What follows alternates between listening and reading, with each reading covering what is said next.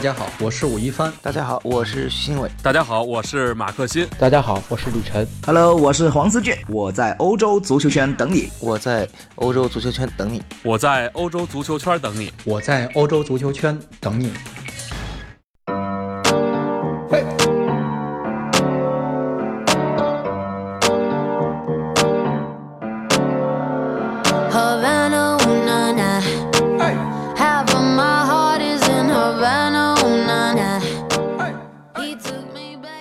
大家好，欢迎收听《翻侃西甲》，我是吴一帆。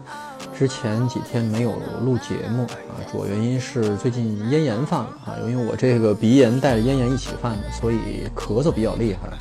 嗯，大家可能看到我这个情报看彩录的节目也是，呃，声音比较低啊，比较哑啊，这个一口气儿录三四分钟音，哎，这个视频还可以，一口气儿录十几分钟的这个音频可能。有点撑不下来，中间可能会咳嗽，有影响这个这个录音的效果啊，所以请大家见谅。但今天也不得不说了啊，一是状态好一点，第二是，呃，这个巴萨已经打完欧冠半决赛了，你把这茬要错过去，那不知道下一个话题在哪儿了。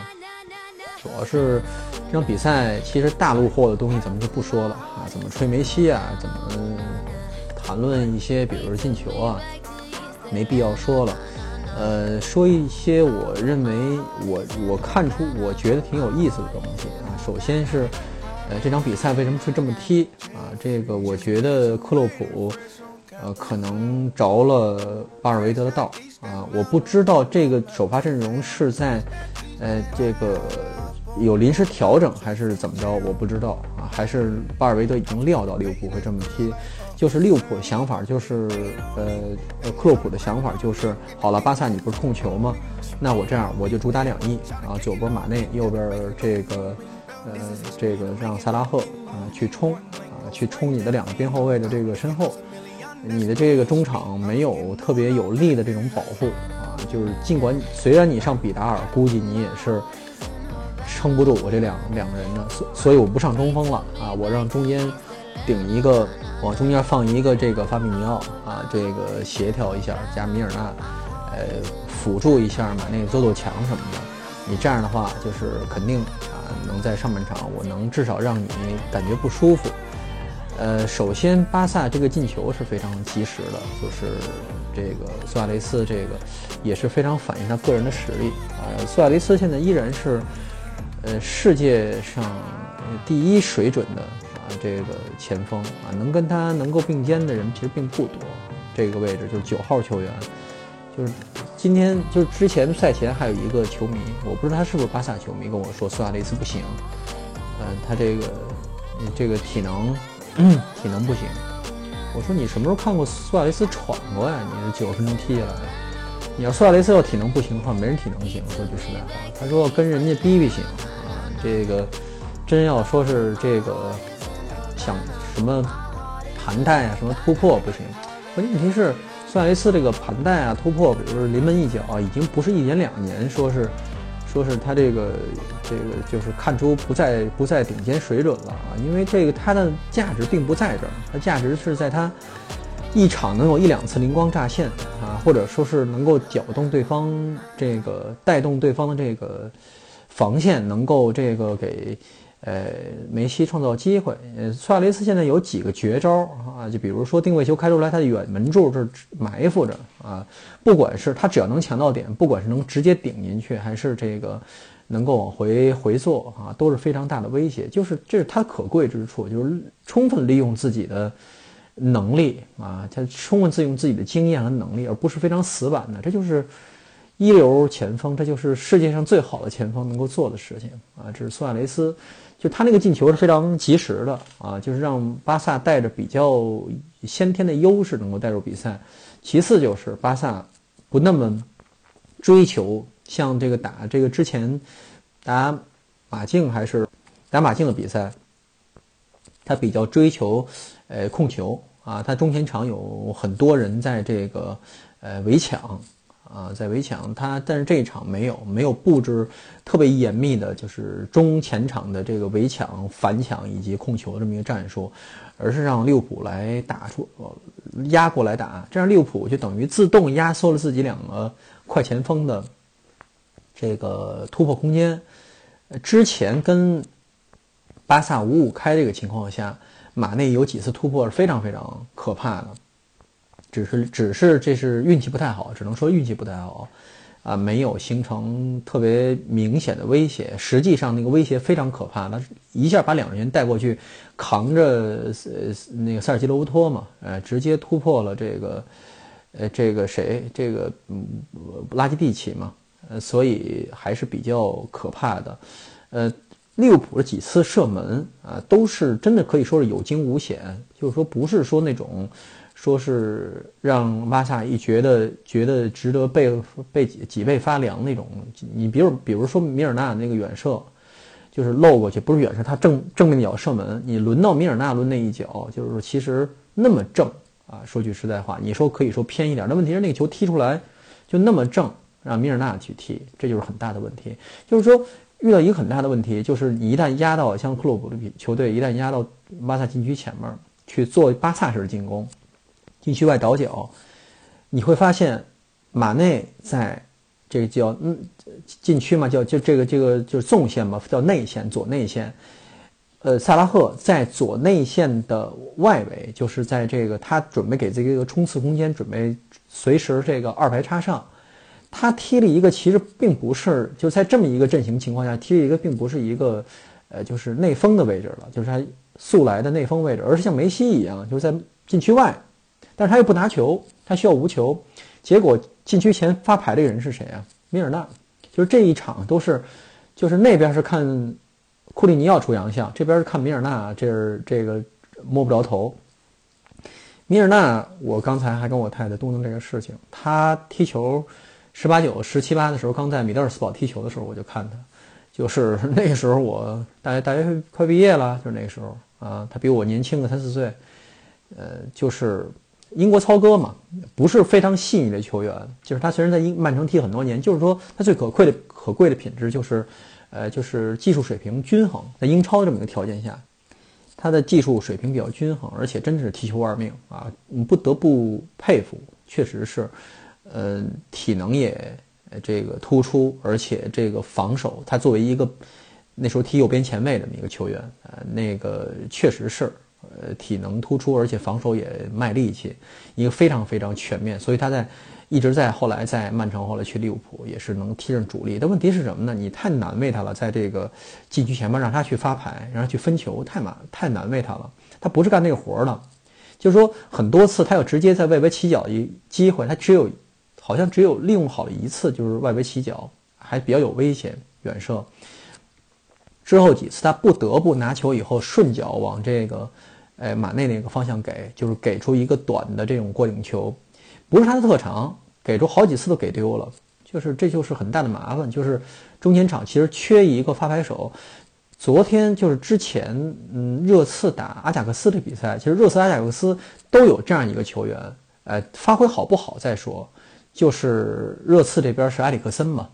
呃，埃里克森那场踢比赛踢的是非常非常糟糕，我觉得啊，那是昨天群里。嗯，这个群友说这个这这这玩意儿也值一点五个亿是吧？这确实是非常不见水平的这么一个这么一场比赛。这场也一样，就是说让米尔纳做了一个他并不并不太适合的工作，所以导致整个利物浦啊一直在压制，一直在压制，一直压制，但是没有特别特别，你说没有特别出特别好的机会也不是，有两三次机会都被特尔斯特根化解了啊。特尔斯特根有，我觉得中间只有一次扑救是非常非常惊险的。啊，其他那两次应该都不算是，呃，就算是这个他就实力之外的吧。就是说，还是他能够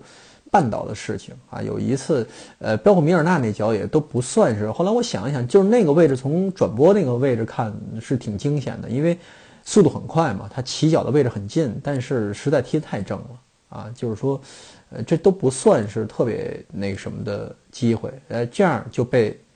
巴萨就这么一个情况就被他巴萨打反击了，就是说我我在微博上说你是被巴萨打反击，你怕不怕啊？被皇马打反击，你怕不怕？就是说你有这样配置的这么一个球队，你被这样配置的球队在打反击，你的后防空虚的情况下，你是非常非常危险的。先别说梅西那脚进球是可能是这个欧冠半决赛啊，这个就这个阶段欧冠这个阶段可能进的最漂亮的这个任意球之一了。就说我刚才跟另外一个我的一朋友在私信里说，说那个位置就是可能他说他说他怎么说的？他说这个利物浦也小看梅球王排了四个四个人的人墙，我说那个位置想。防住梅西就是那个进球的话，大概需要六个杨克勒才行啊。杨克勒大家知道吧？捷克的高中锋，两米零二，我需要大概六个杨克勒才行。那个球不是说我球弧度，其实弧度、力度都是完美状态，就关键是他挂死角了，脚都是挂在死角上的。就是说你那个位置，你让一他，你让这个阿里阿里松去扑一百次，他也扑不出来，就是太难了，太难为人了，所以。那个球进了以后，克洛普是就是镜头拍到他们，他他咧着嘴在那笑嘛，没办法，他也没办法这种事情。好了，就是说说一个两个非常有意思的事情，就是第一，为什么比达尔这场踢大家觉得踢得好？为什么？因为他在自己呃合适的位置，在踢一个自己合适的职责。因为这一场你很少看见巴萨被别人压着打嘛，是吧？就是说，一旦说巴萨前场控球，你让比达尔去做这种，就是什么呀？就是中场清道夫，很难做的。他现在上岁数了，而且他那个就是他的这个这个一个人要顾着整个这个这个中场这一面儿嘛。嗯，经巴萨的这个中中后场一旦丢球全是洞嘛，他们不知该补哪个，不太适合。但是今天巴萨是在一个攻守均衡，在一个被围攻的情况下，让他干这个脏活。干得非常好，让他有目的性，谁拿球他去抢谁，这就发挥他的特长了。呃，这个而且他搭档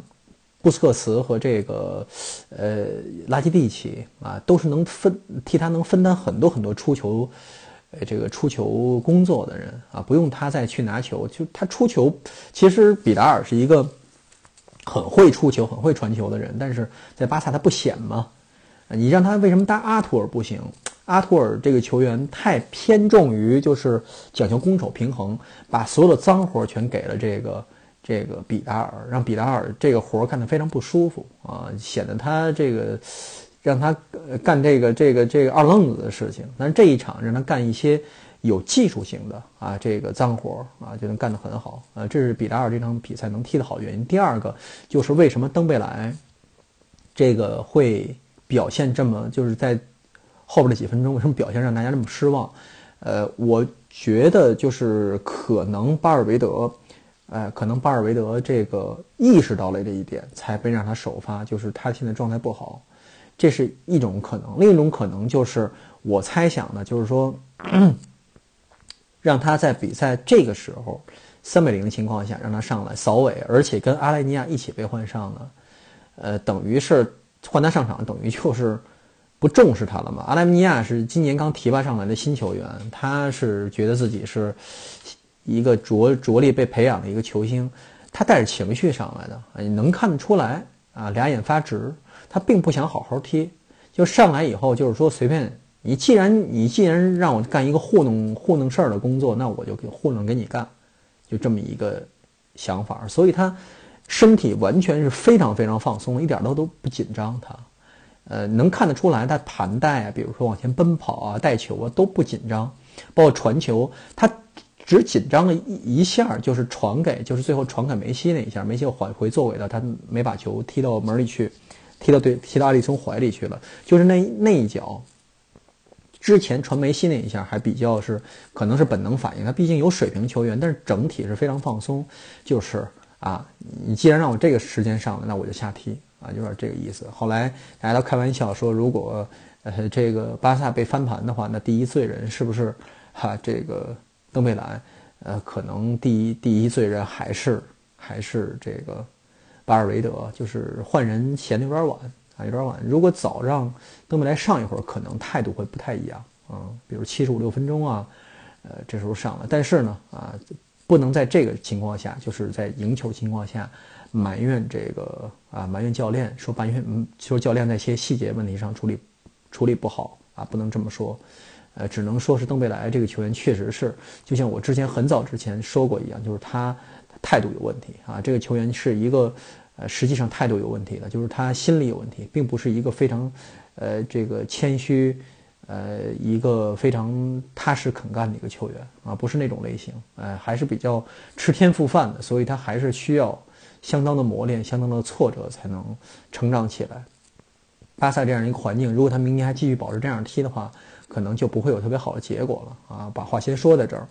嗯，然后这战这场比赛没这场比赛没什么可说的了，就是这样，就是梅西嘛，梅西大家可以说巴萨整体还是踢的就这么一般，让梅西一个人全都。把活儿全干了，其实并不是这场比赛，梅西，呃，内脚任意球确实是非常，他第二脚进球就是那个球属于你让谁在那个位置想踢出去很难了，是吧？啊，那个那个位置只能说是范戴克啊，这个这个全年大家认为是全球足球界第一中卫啊，在那个位置被那个门柱晃了一下神儿啊，这是很不应该的。他本来是全场他盯着梅西嘛，是吧？这个结果在那个时刻，他愣神儿了，让梅西冲上去把球打进了啊！他有负有相当的责任啊！我们这场比赛不说了啊，说一下昨天我看热刺对对阿贾克斯这场比赛。昨天我还在想，看了阿贾克斯前十五分钟比赛，我在想，哇，我这个球队，这个球队巴萨踢得过吗？啊，这个球队谁能踢得过这种球队？就是前十五分钟，好了，后七十五分钟，这阿贾克斯就除了就是防守还比较。好以外，整体比较好以外，真的是热刺像没牙老虎一样，就是因为缺了，缺了非常，而且热刺现在整体状态也不在状态嘛。就如果他在以拿自己的最佳状态，现在赢现在最佳状态这支阿贾克斯的话，还有的看。所以我昨天在群里说，热刺已经踢得很不错了。就这个配备来说，他的那个主要依靠卢卡斯莫拉的那个机动能力和这个。呃，绿伦特的站桩嘛，啊，但是后来发现 绿伦特能干的活还是多一点儿，卢卡斯像没头苍蝇一样。但是卢卡斯是这个球员是实在是，呃，水平差一点儿，但是实在是很拼。昨天已经让我很觉得很佩服了，真的高球高球低球，他真是这百分之百出全力去拼抢的，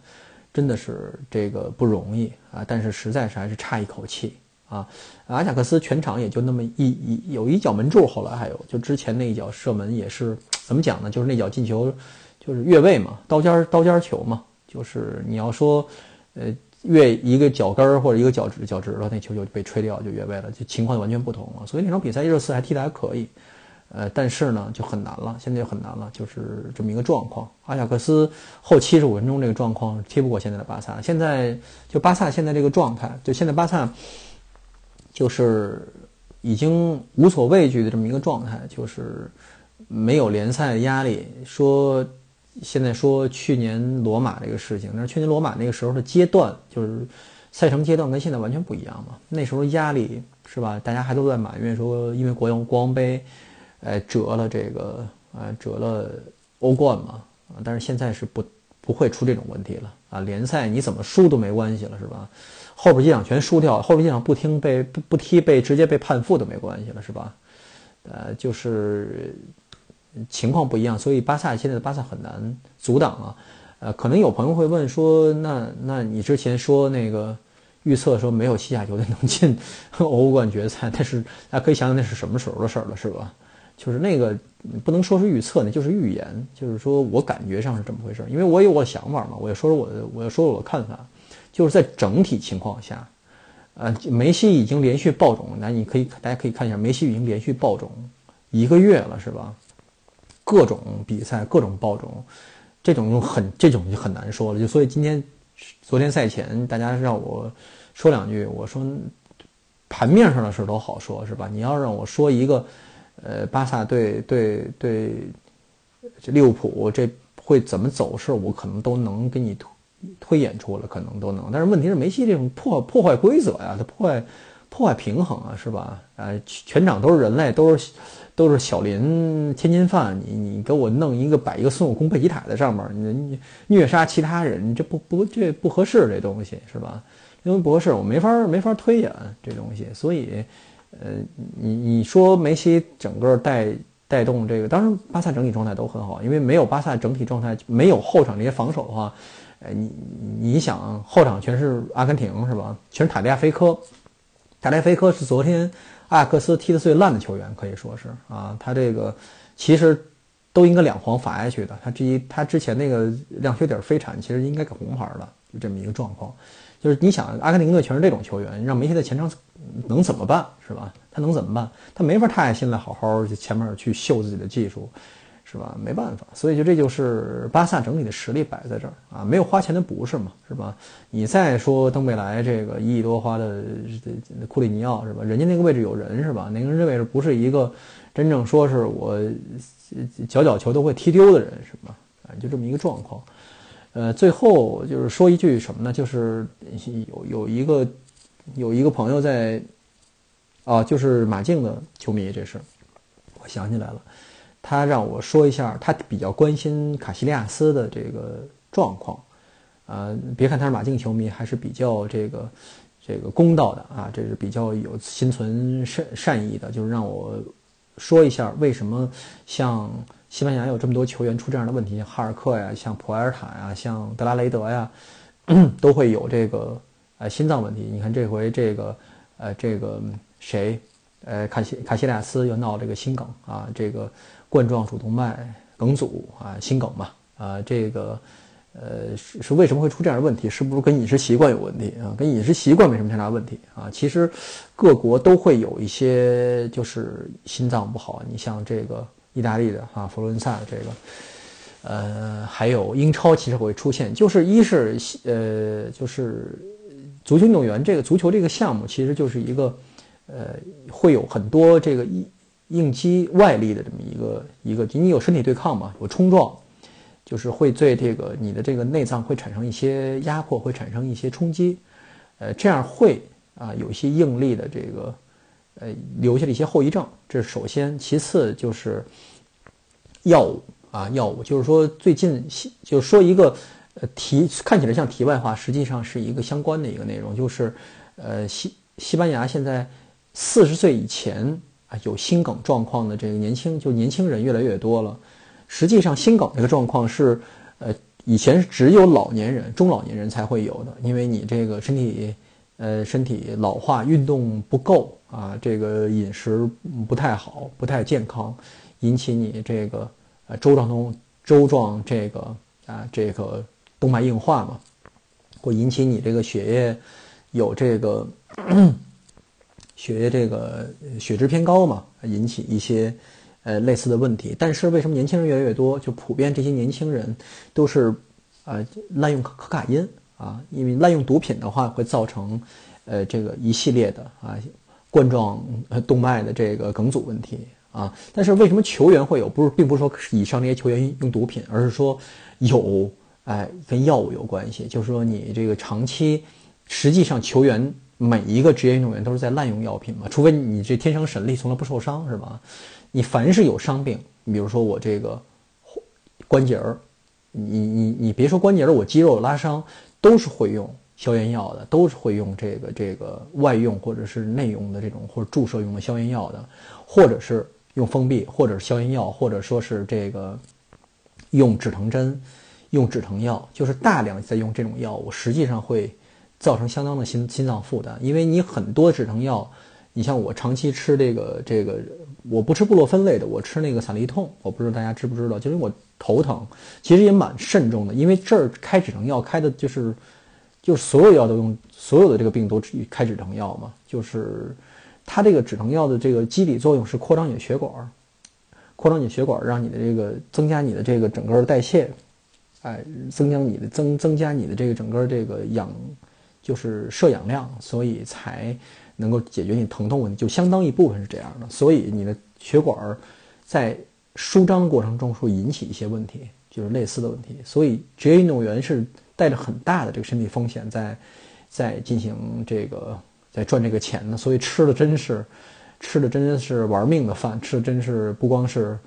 这个叫什么呃，辛苦饭，而且还是玩命的饭，所以，嗯，卡西利亚斯如果就此这个不再踢